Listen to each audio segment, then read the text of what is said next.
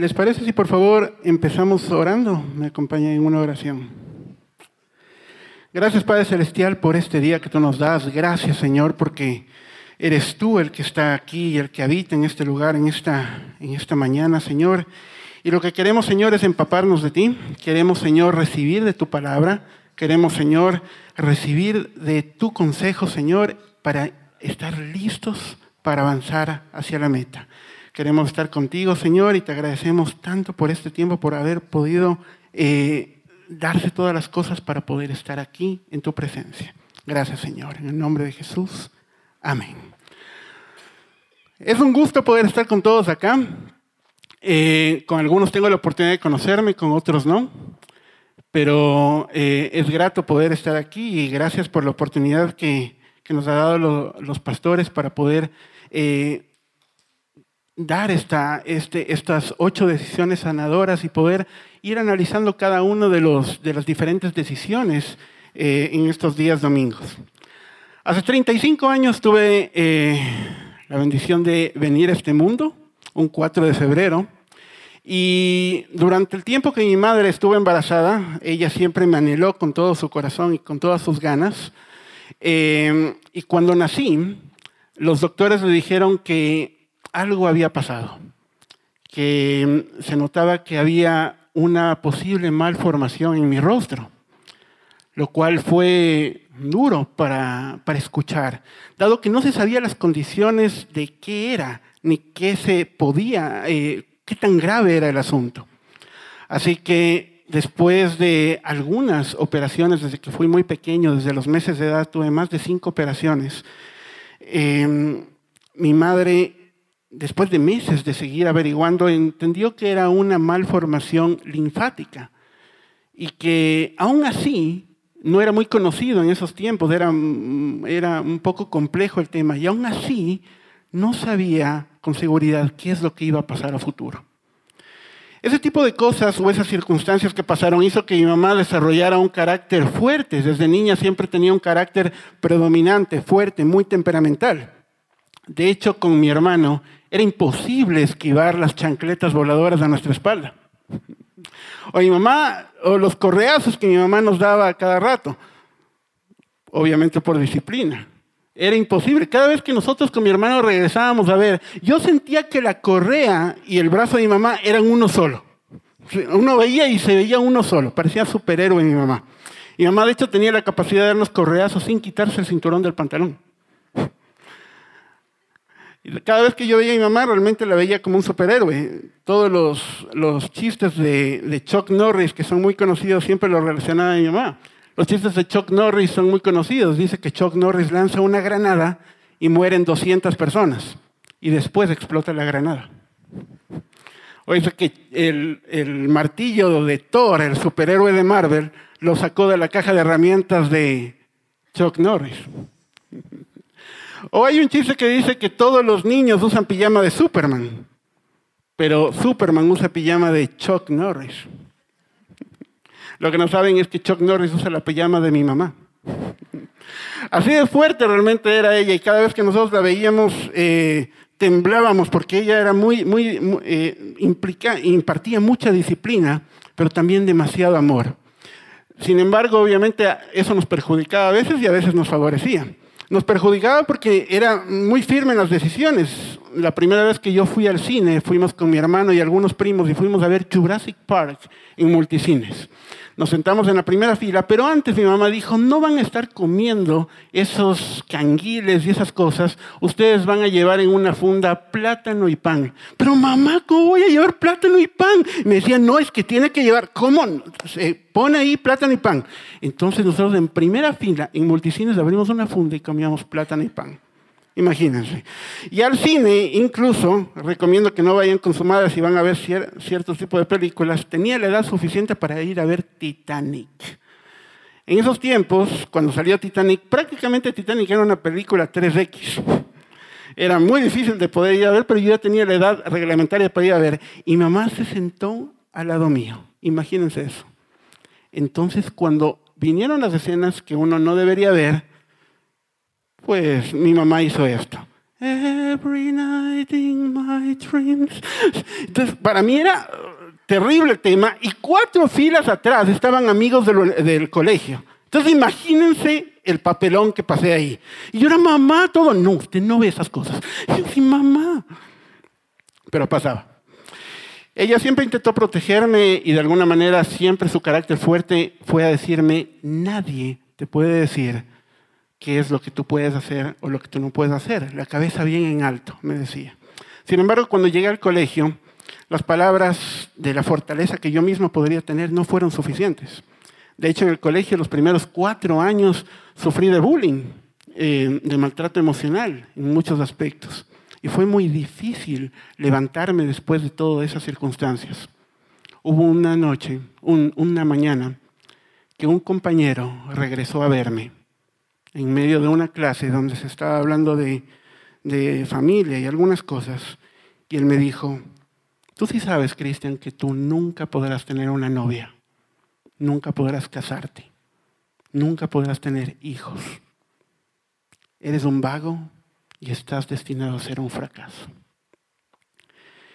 En esta mañana queremos hablar sobre la tercera decisión, que es renuncia al control y decídase por el compromiso. ¿Y qué implica el compromiso? Implica entregar lo bueno y lo malo que nosotros tenemos a un ser que es superior a nosotros. Eso es lo que implica. Y en esta mañana vamos a ver qué significa el control y vamos a ver qué realmente qué nos controla. si realmente este, este control eh, tiene sobre nosotros el dinero, una frase, un hábito, una adicción, tu trabajo, tus sueños, tu tiempo, tus deudas o tus problemas. ¿Qué tiene el control sobre nosotros? Y para eso hoy vamos a ir un poco más atrás y vamos a ver la traducción en hebreo de lo que es control. Repitan después de mí. En el hebreo es control matzar. Matzar, perfecto. Y matzar viene de la palabra en hebrea que es atzar, que significa encerrar, cercar, contener o incluso mantener. Entonces debemos saber qué está encerrando, qué está cercando, qué está conteniendo o incluso qué nos está manteniendo en una, en, una, en una vida controlada por algo. Debemos identificar eso. Los que me conocen bien saben que me gusta mucho escudriñar la palabra y una de las cosas, la, Biblia nos manda que, eh, el Señor nos manda que nosotros no leamos la palabra, sino que la escudriñemos, que realmente nos adentremos en ella. Y uno de los personajes que a mí me encantan estudiar es el apóstol Pedro. Vamos a imaginarnos que él es Pedro. Sé que está con una pinta un poco diferente. Vamos a imaginarnos que él es Pedro. Y creo que Pedro es uno de los personajes que realmente es un caso específico de haber vivido controlado por tu pasado, por el pasado, por alguna circunstancia, por alguna frase, por el carácter incluso, incluso cuando caminó con Jesús por tres años. La pregunta es, ¿cuántos de nosotros hemos estado caminando con Jesús por cinco años, tres años, diez años, quince años? Algunos incluso iniciaron cuando llegó la iglesia y cuando, cuando se inauguró la iglesia hace 17 años caminan con Jesús, por 20 años, pero aún seguimos controlados por frases, por resentimientos, por orgullo, por culpas, por vergüenza. Y es triste saber eso. El llamamiento de Pedro no fue un suceso simple, como lo vemos en las películas, en las películas de Jesús, de los, eh, de los 80, de los 70. Vemos a un Jesús con una bata blanca, con el pelo partido a la mitad, eh, pálido, con unos ojos azules súper eh, resaltantes. Y vemos a Pedro y Andrés que estaban pescando. Y Jesús les dice, vengan y síganme, y ellos sueltan las redes. Y es el primer caso en el siglo, en el siglo I de hipnotismo, porque ellos simplemente sueltan las redes y dicen, sí, maestro. Y le siguen directamente a Jesús. Es lo que vemos nosotros en las películas, pero en verdad, ¿qué pasó ahí? no fue el simple hecho de soltar las redes y seguirlo. Y debemos ir un poco más atrás para entender eso. La mayoría de niños, ¿qué es lo que quieren ser cuando sean grandes? En mis tiempos era médico, eh, policía, bombero, ¿qué más? ¿Mm? Astronauta, perfecto. Eran algunas cosas de lo que queríamos ser de niños. Ahora si le preguntas a algún niño qué quiero ser, él te va a decir, youtuber. O te va a decir, quiero ser influencer. O quiero ser travel blogger y viajar por todo el mundo y escribir en mi blog. Esas son las profesiones que ahora tienen los niños y bueno, cada uno podrá escoger después lo que quiera hacer o no.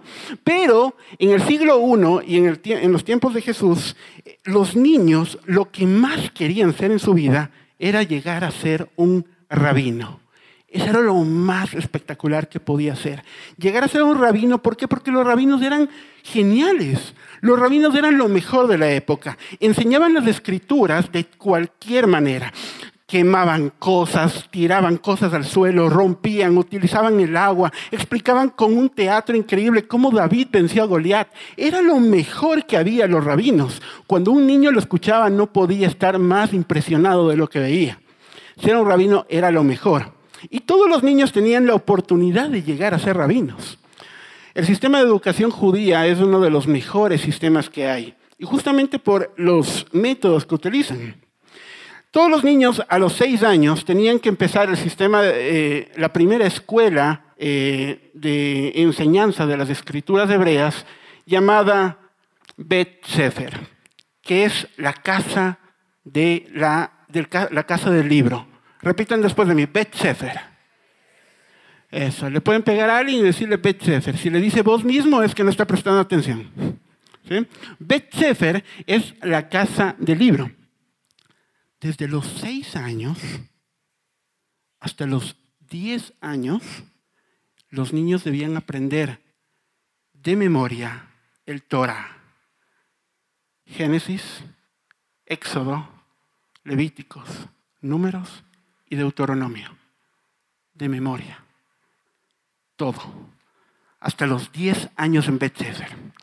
Luego que pasaban este entendimiento de la palabra, y en su corazón tenían las escrituras, pasaban a la siguiente casa de la enseñanza, que ahora es la casa de la enseñanza, Bet Talmud, donde los niños desde los 10 años hasta los 14 años debían aprender de memoria el resto de las escrituras hebreas, desde Josué hasta Malaquías, de memoria, todo. Hasta los 14 años los niños sabían de memoria todo. ¿Quién tiene hijos de 6 a 14 años? Perfecto. Entonces imagínense a sus hijos conocer toda, eh, todo el Antiguo Testamento de memoria. Esa es una práctica que se realiza actualmente. Tengo un amigo en Israel que cuando lo conocí sabía de memoria toda, todo el Torah y todo el Antiguo Testamento. Una vez que los niños, desde los 14 años, eh, pasaban a Bet Talmud, pasaban a la siguiente casa, que era Bet Midrash, o a la siguiente etapa de, de capacitación, donde el rabino tenía algo que quería que perdurara en sus discípulos para siempre, y era lo que se conoce como el yugo. Entonces, los rabinos, ¿qué es lo que querían? Que su yugo permaneciera y que sea constante. Entonces debían escoger a los mejores discípulos. No podían ser unos vagos, ni rateros, ni recaudadores de impuestos, ni pescadores. Debían ser los mejores de los mejores. Entonces, los capacitaba y estos discípulos o estos niños iban donde el rabino y le decían, yo quiero ser tu Talmud, quiero estar contigo. Y ellos decían, ah, vamos a ver si tienes lo necesario para hacerlo. Entonces ellos hacían preguntas y el discípulo debía contestar también en preguntas. Entonces el rabino le decía, ¿cuánto es 2 más 2? Y él le decía, ¿cuánto es 16 dividido para 4?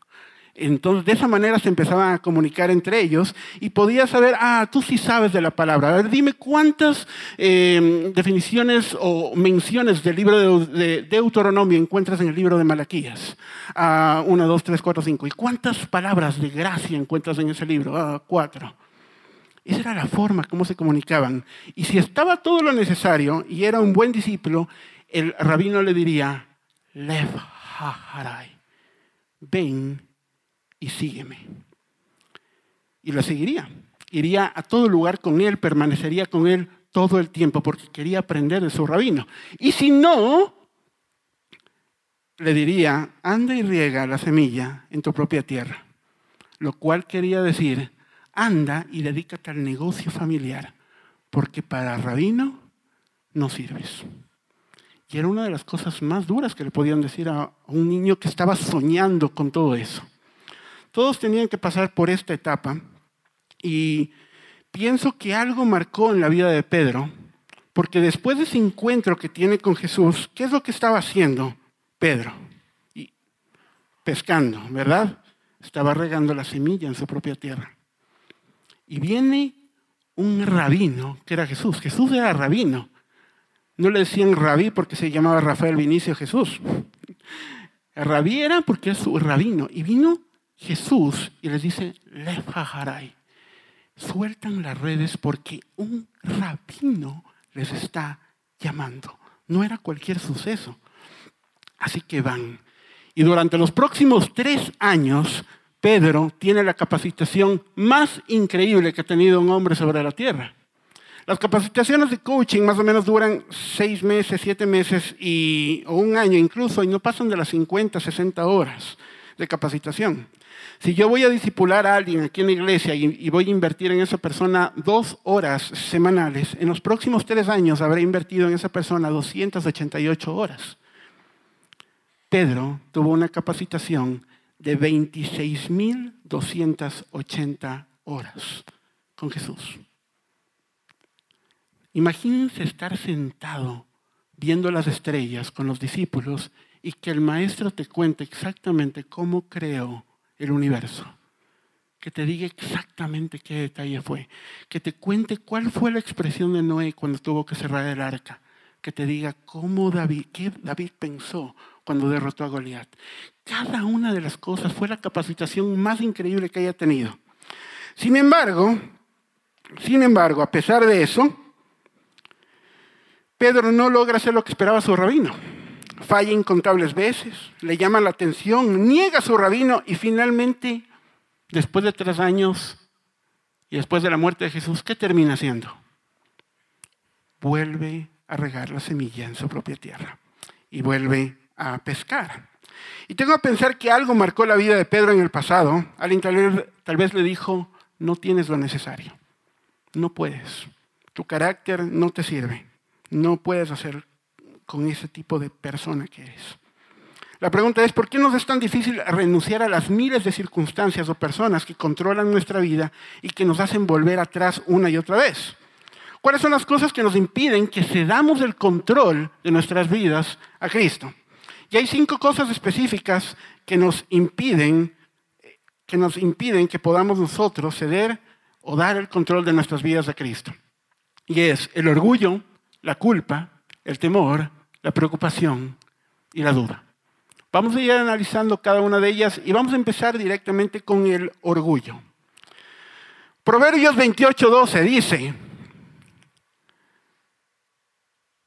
tras el orgullo viene qué? El fracaso. Tras el orgullo viene el fracaso. ¿Cuántos de nosotros no conocemos personas que se rehusan a pedir ayuda?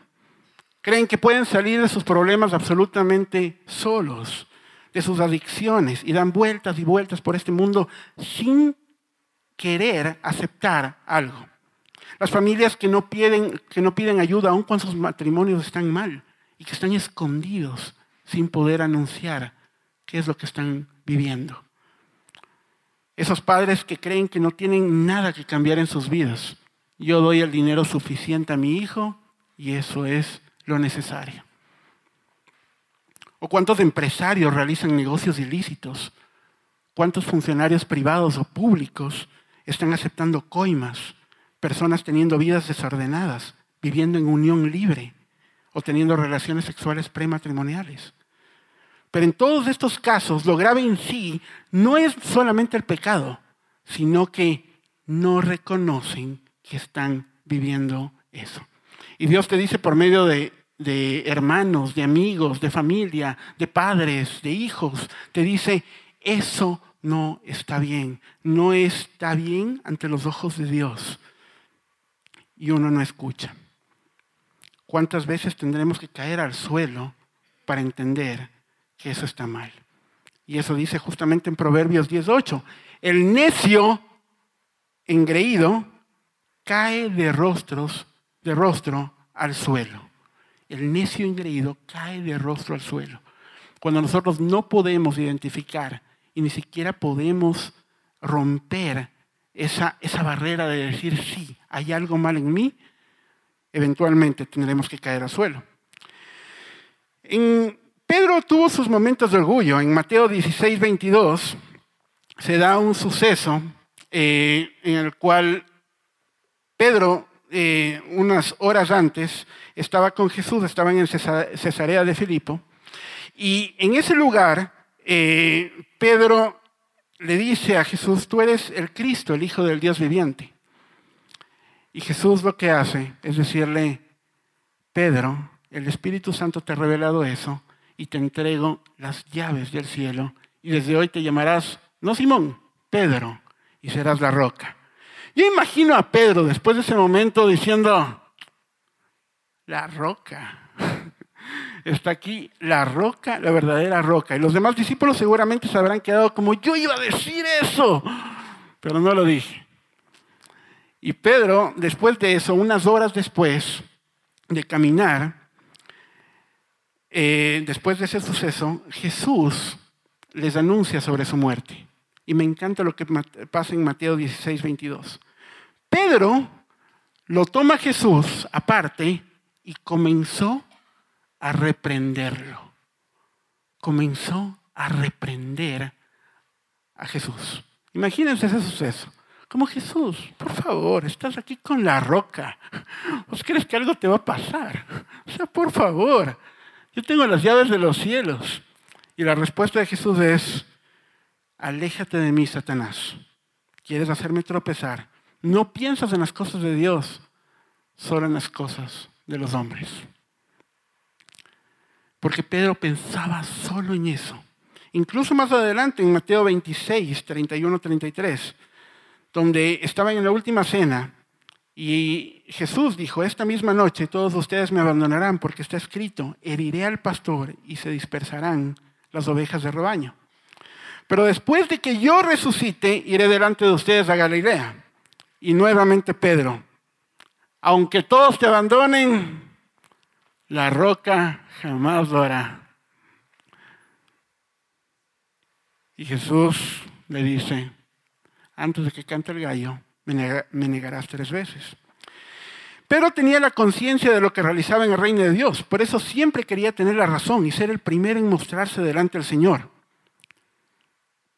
Pero generalmente debemos entender que Pedro seguramente pasó por algo por la cual se volvió y tenía ese carácter. ¿Cuántos de nosotros realmente vivimos algo de jóvenes que nos permitió tener un carácter orgulloso?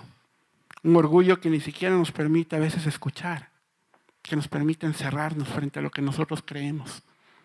El orgullo de decir, yo soy padre y doy lo suficiente a mis hijos que no me, que no me pidan más. O los jóvenes que dicen, yo no necesito escuchar tanto del Señor, me gusta la libertad, la libertad que tengo y no quiero acercarme allá. Ese es orgullo, damas y caballeros. Vamos a ver el siguiente punto, que es la culpa y también la vergüenza. Recuerdo la primera vez que yo tuve vergüenza, y fue cuando estaba de pequeño, había una tienda cerca de, de, mi escuela, y en esta tienda había, siempre teníamos la mala costumbre de mis compañeros de un barrio pequeño de robar papas y cachitos y salir corriendo. Entonces, una vez salimos y yo robé unos cachitos picantes, tengo el recuerdo, y salí corriendo. Y el dueño de la tienda me alcanzó a ver y salió. Y me dijo, ¡hey! Y yo iba corriendo y solté los cachitos y me fui. Así que, como era un barrio pequeño, fue y le dijo a mis compañeros de la escuela, y le dijeron, sabemos quién es él, sabemos quién es la mamá. Si no viene a pagar los cachitos y a disculparse, le decimos a la mamá. Me contaron y yo dije, ¿la señora de la tienda o mi mamá? WhatsApp. la señora de la tienda. Fui donde la señora de la tienda y me dijo, qué vergüenza muchacho, eres un chico muy malo. Ah, me quedó marcado eso. La diferencia entre la culpa y la vergüenza es que la culpa es decir, yo hice algo malo. La culpa, hay una diferencia clara entre la culpa, que es que la culpa es el sentido que hice algo malo, pero la vergüenza es la emoción que provoca decir soy malo. La culpa es yo hice algo malo y la vergüenza es yo soy alguien malo. ¿Y cuántos de nosotros tenemos marcado eso? Relacionamos el qué hacemos con lo que somos y nos hemos puesto etiquetas en nuestra vida de qué somos actualmente. Habrá muchos aquí que tienen secretos y que andan cargando adicciones secretas que no quieren que nadie sepa. Esa que te controla llevado lo que digas y creas lo que se te ha impuesto.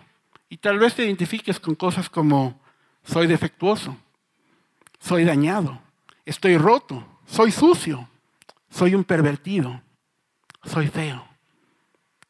Nunca hablo bien, daño a todos, soy una vergüenza, soy impuro, soy desagradable, soy débil, lastimo a todos, soy insignificante, no tengo valor, soy no deseado. Si te identificas con alguna de esas frases, es que tienes una etiqueta acá y que eso te está controlando. Esas son las cosas que realmente están controlando nuestra vida. Pero el Señor dice que si dejamos nuestras vidas al control de Cristo podemos ser totalmente libres. En primera de Juan 1.9 dice, si confesamos nuestros pecados, Dios que es fiel y justo nos lo perdonará. ¿Y nos limpiará de qué? De toda maldad.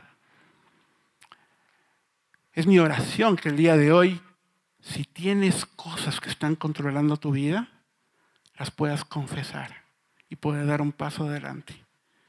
Hoy, 30 de marzo, Dios tiene algo especial para ti. Esta promesa la hizo el Señor a Israel y yo creo que te la hace a ti en esta noche, en esta mañana. Dice, no temas porque no serás avergonzada. No te turbes porque no serás humillada. Olvidarás la vergüenza de tu juventud y no recordarás más la deshonra de tu viudez. Amén. No temas porque no serás avergonzada. No te turbes porque no serás humillada. Olvidarás la vergüenza de tu, juventud y no recordarás más la deshonra de tu viudez. Siendo así esto, ¿por qué decidimos continuar viviendo nuestras vidas bajo el control de nuestra vergüenza que nuestra vergüenza tiene sobre nosotros? El siguiente punto que impide que podamos renunciar a ese control de esas cosas que tiene sobre nuestra vida es el temor. Una, me encanta esta frase de Bethany Hamilton. Ella es la increíble atleta eh, surfista que perdió un brazo porque le comió un tiburón. La película me parece que está en Netflix. Ella era muy buena surfista, le, eh, le come el tiburón un brazo y después de eso fue difícil recuperarse, pero ella es una atleta increíble. Y ella decía, la valentía no significa que no tengas temor. La valentía significa que no dejas que el temor te detenga. La valentía no significa que no tengas temor. La valentía significa que no dejas que el temor te detenga. Todos tenemos diferentes temores. Viví eh, yo en el extranjero un tiempo y donde vivía había un sótano bien oscuro y generalmente por cultura uno sube y una cultura mal enseñada, uno subía corriendo y decía, me agarran los cucos, ¿no es cierto? Uno decía, ay Dios mío, me cogen los cucos. Entonces yo subía y me encontré con una persona de Colombia justo cuando subí y subí y salté. Y la persona me dijo, ¿qué pasó? Le digo, es que casi me agarran los cucos. En Colombia, los cucos significa ropa interior femenina.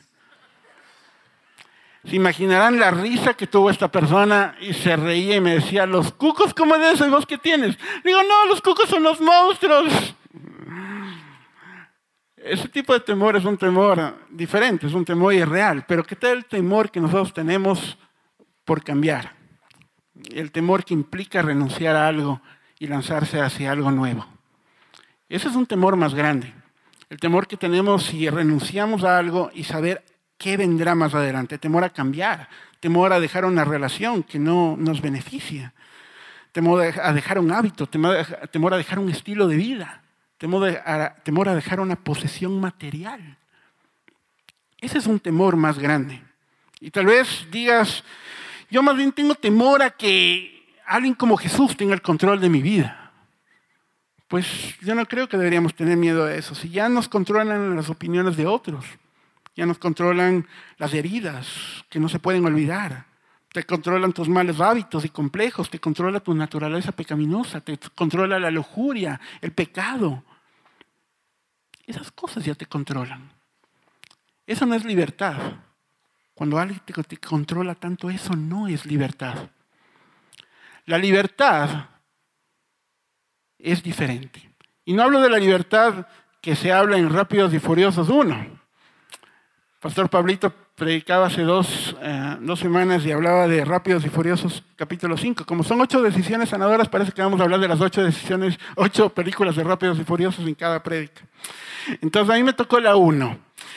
Cuando Toreto se encuentra con Brian O'Connor y le dice, no importa el taller, no importan mis amigos, no importa nada, cuando estoy en una carrera, por 10 segundos o más, soy libre, ¿no es cierto?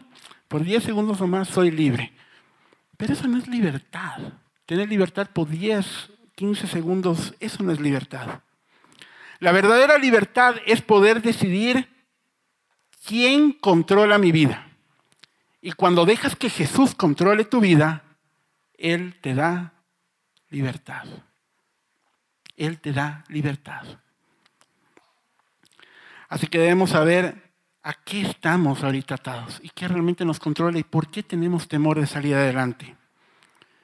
Hoy Dios te dice que muchas veces el camino a tu máximo potencial es sobrepasando tu más grande temor el camino a tu más grande o máximo potencial es sobrepasando tu más grande temor. El siguiente punto que debemos tomar en cuenta es la preocupación. Y debemos saber quién nos preocupa tanto. Hay gente que se preocupa por todo lo que pasa actualmente, por el trabajo, por mis problemas, porque no tengo una novia, porque no tengo una esposa, porque no me voy a casar nunca, o por diferentes tipos de preocupaciones que tenemos. Lo que nos podría suceder más adelante, lo que piensen los demás si tomo una decisión acerca de mi fe, sobre el pasado, el presente, el futuro.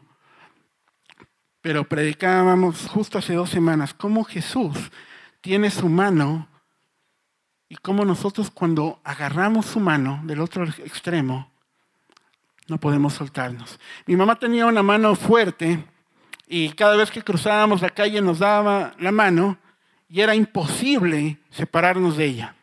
Su mano era muy fuerte y era imposible salir corriendo al parque o a otro lugar. Y ella lo hacía por protegernos, para que no nos preocupemos, porque estábamos con ella. Y es lo mismo que hace el Señor con nosotros.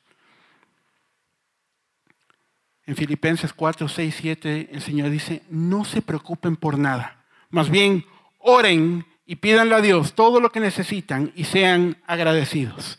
Así Dios les dará su paz, esa paz que la gente de este mundo no alcanza a comprender, pero que protege el corazón y el entendimiento de los que ya son de Cristo.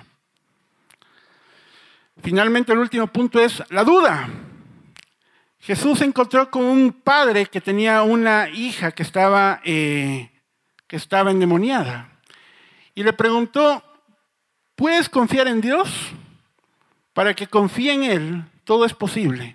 Y al instante este padre clamó, sí creo, pero ayúdame a superar mi incredulidad. Porque muchos de nosotros tenemos dudas de quién incluso es Jesús, de quién es Él, de realmente si mi fe la pongo en Él, ¿puedo tener, puedo salir adelante?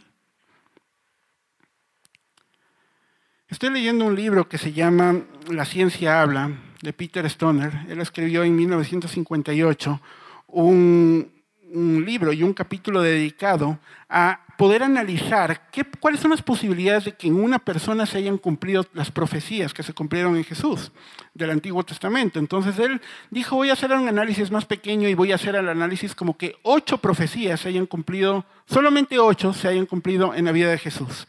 Entonces hizo todos los análisis matemáticos, ya que era un matemático muy reconocido. Una vez que sacó los números, avalaron estos, estos cálculos otros matemáticos muy reconocidos de la época y analizaron que para que se haya cumplido ocho profecías en la vida de una sola persona, eso equivalería a 1 a 10 a la 17, 17 potencia. O sea, era un número muy grande. Entonces él describe el siguiente argumento para poder explicar este número. Y él dice, eh, vamos a analizar el estado de Texas, que es el segundo estado más grande de Estados Unidos, y vamos a quitar toda la vegetación y vamos a poner un metro y medio de monedas de un dólar un metro y medio y vamos a cubrir todo el territorio. Y después un avión va a pasar sobrevolando sobre Texas y vamos a lanzar una moneda de un dólar, pero marcada con una X. Y vamos a lanzarla sobre el territorio. Y después vamos a vendar a una persona con los ojos cerrados, vamos a vendar a una persona, va a estar con los ojos cubiertos y va a caminar por todo el territorio de Texas. Las posibilidades de que una persona, en una persona se cumplan ocho profecías son las mismas posibilidades de que esta persona encuentre la moneda de dólar marcada con una X. Damas y caballeros, en Jesús no se cumplieron ocho profecías, se cumplieron trescientas. Es una de las razones por las cuales creo en mi Jesús y por las cuales nosotros debemos saber en quién debemos poner nuestra fe, en quién tenemos nuestra fe quién tenemos nuestra fe actualmente?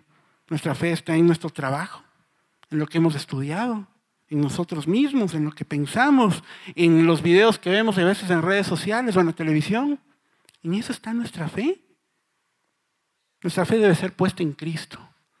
Porque no importa el tamaño de la fe, lo que importa es el objeto. Puedes tener una fe muy grande en el objeto equivocado y te llevará al fracaso. Pero puedes tener una fe pequeña como el grano de una mostaza, pero poniéndola en Dios y tendrás éxito. Amén. Amén. Vamos a analizar justamente esto, poner la fe. ¿Qué era implicar poner toda la fe en el Señor? Todos conocemos el resto de la historia de Pedro. Pedro está en la barca después de tres años de haber pasado con Jesús. Después de su muerte está en, la barca intentando pescar una vez más. Seguramente está apoyado en, en un ástil viendo el mar y recordando todos los buenos momentos que tuvo con Él. Recordando qué es lo que pasó, lo que vivió. Y tal vez una disimulada mejilla, lágrima cae por su mejilla. Recordando cuando le dijo, tú serás Pedro la roca. ¿Se da cuenta que Jesús está ahí? Se lanza al agua, va donde él. Cenan. Y Jesús le dice, ¿me amas? Apacienta mis ovejas. Y termina diciéndole lo que le dijo la primera vez que lo vio. Lev Ven y sígueme no entiendes. Le dijo, no entiendes. No se trata de ti, se trata de mí. Ven y sígueme. Ven y sígueme. Seis semanas después de eso, Pedro recibe el Espíritu Santo en Pentecostés y da uno de los discursos más increíbles que ha existido sobre esta tierra. Y se convierte en tres mil personas al cristianismo y funda la iglesia de la cual disfrutamos el día de hoy por una decisión. Porque dijo, no es suficiente que seas mi Salvador, quiero que seas mi Señor. Quiero que controles toda mi vida y lo que me controlaba antes, pues quiero dejarlo. Quiero dedicarme totalmente a ti. Y no estoy diciendo que después de eso todo será color de rosa. Hubo muchos aspectos en los cuales él sufrió después y tuvo muchos problemas, diferencia de criterios con Pablo, incluso más adelante pero su vida no era controlada más por el orgullo, por la culpa, por la duda, por la preocupación, por el temor. Su vida era controlada por Cristo. Y eso es lo que nosotros debemos tener. Tener en claro que nuestra vida debe ser controlada por el Señor.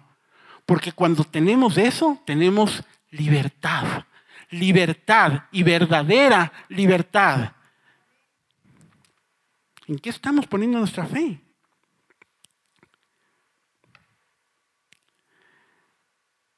El compromiso que realmente tuvo Pedro fue increíble. Y ahora toda su vida cambió. Cuando yo decidí entregar el control de mi vida a Cristo, lo hice con todo mi corazón, olvidándome de todas las cosas que estaban controlando, de las frases, de los dolores, de todo, de todo, de todo lo que me había pasado.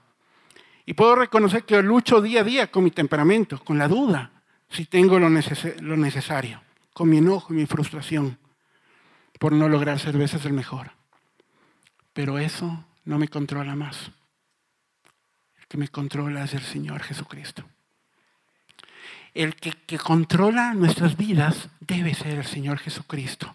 El Señor Jesucristo es nuestro Salvador, pero también es nuestro Señor. Y no es suficiente que digamos, yo creo que eres mi Salvador. Hasta los demonios reconocen que Jesús es el Salvador, pero pocos son los que reconocen que eres mi Señor. Y dejo que tú vivas en mí y dejo que tú dirijas mis caminos.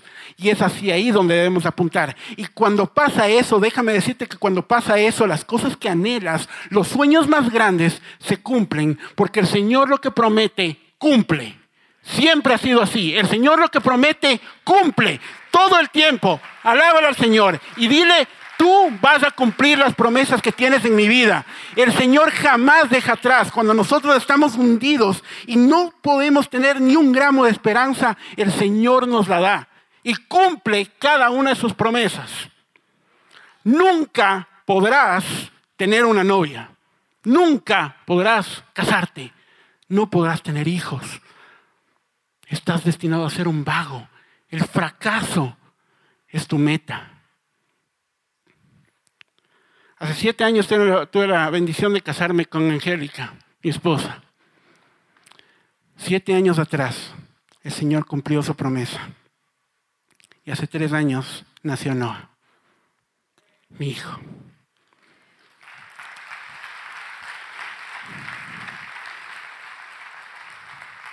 Ricardo Montaner dice que el éxito es acostarse todas las noches en paz viendo a tu esposa después de haber acostado a tus hijos. Si es así, muchos hemos alcanzado el éxito. Y debemos estar orgullosos por eso, pero no por nuestras fuerzas, sino porque hay un Dios que lo hizo.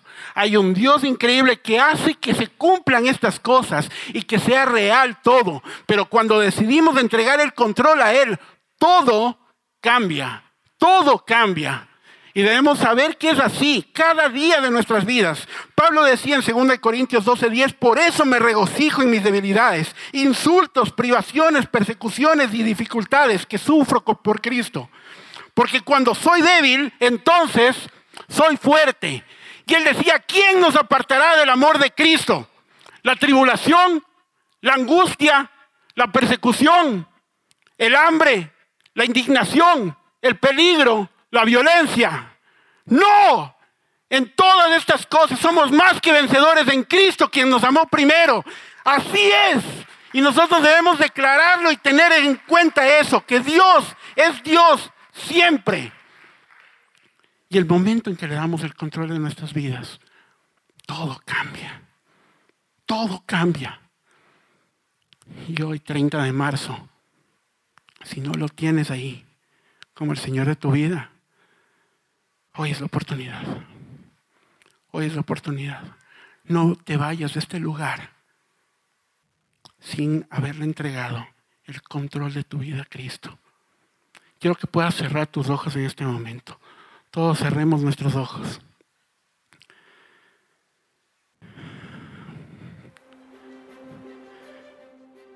Fueron tantas las veces que caíste y que tus lágrimas tocaron el suelo por esa persona, esa frase que interrumpió en tu vida, cortando la esperanza y la fe de que llegarías lejos.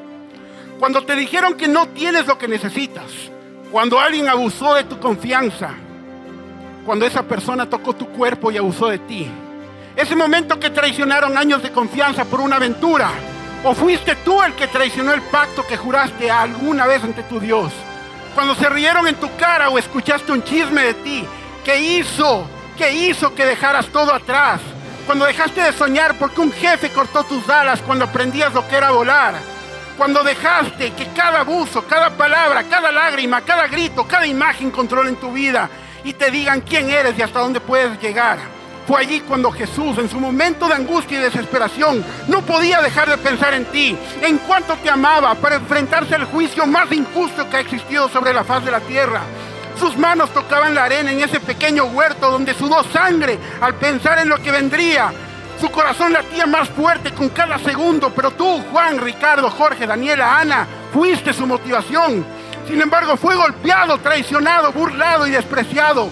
Y fuiste su tú su motivación. Aún seguía pensando en ti porque con cada minuto que pasaba más te amaba. Fue Él y solo Él quien entendía tu dolor. Lloraste pensando que estaba solo, pero siempre estuvo contigo. Él estaba ahí abrazándote. Él estaba ahí contigo cuando te quedabas dormida en tu almohada. Llorando con lágrimas, te dijo, siempre estaré contigo. En cada momento no te soltaré jamás. Te prometo el consuelo y la esperanza. Prometo renovar tus fuerzas y darte promesas que se hagan realidad. Ni el orgullo, ni el temor, ni nada te separarán de mí. No te abandonaré. Hoy te digo que estaré contigo siempre. Abre tus ojos. Quiero que te puedas poner de pie en esta mañana. Ponte de pie. Y hoy vas a tener la oportunidad, si no la has tenido antes, de entregar tu vida a Cristo de entregar completamente tu vida a Cristo. Si tú crees, si tú sabes y estás convencido de esto, alza tu mano. Alza tu mano si en este día tú quieres entregar el control de tu vida a Cristo. Y si no estás alzando tu mano, aplaude, porque lo que estás viendo es algo maravilloso. Porque tú estás viendo que gente está entregando su vida a Cristo en este momento. Se están uniendo totalmente a ti, Señor. A ti, Señor, se están uniendo, Señor, a tu familia. El día de hoy algo maravilloso va a pasar en tu vida. Y quiero que puedas recibir al Señor Jesucristo, no como tu Salvador únicamente. Cualquiera puede declarar que Jesús murió en la cruz. Pero solo tú hoy puedes declarar, tú eres mi Señor. Tú eres mi Señor.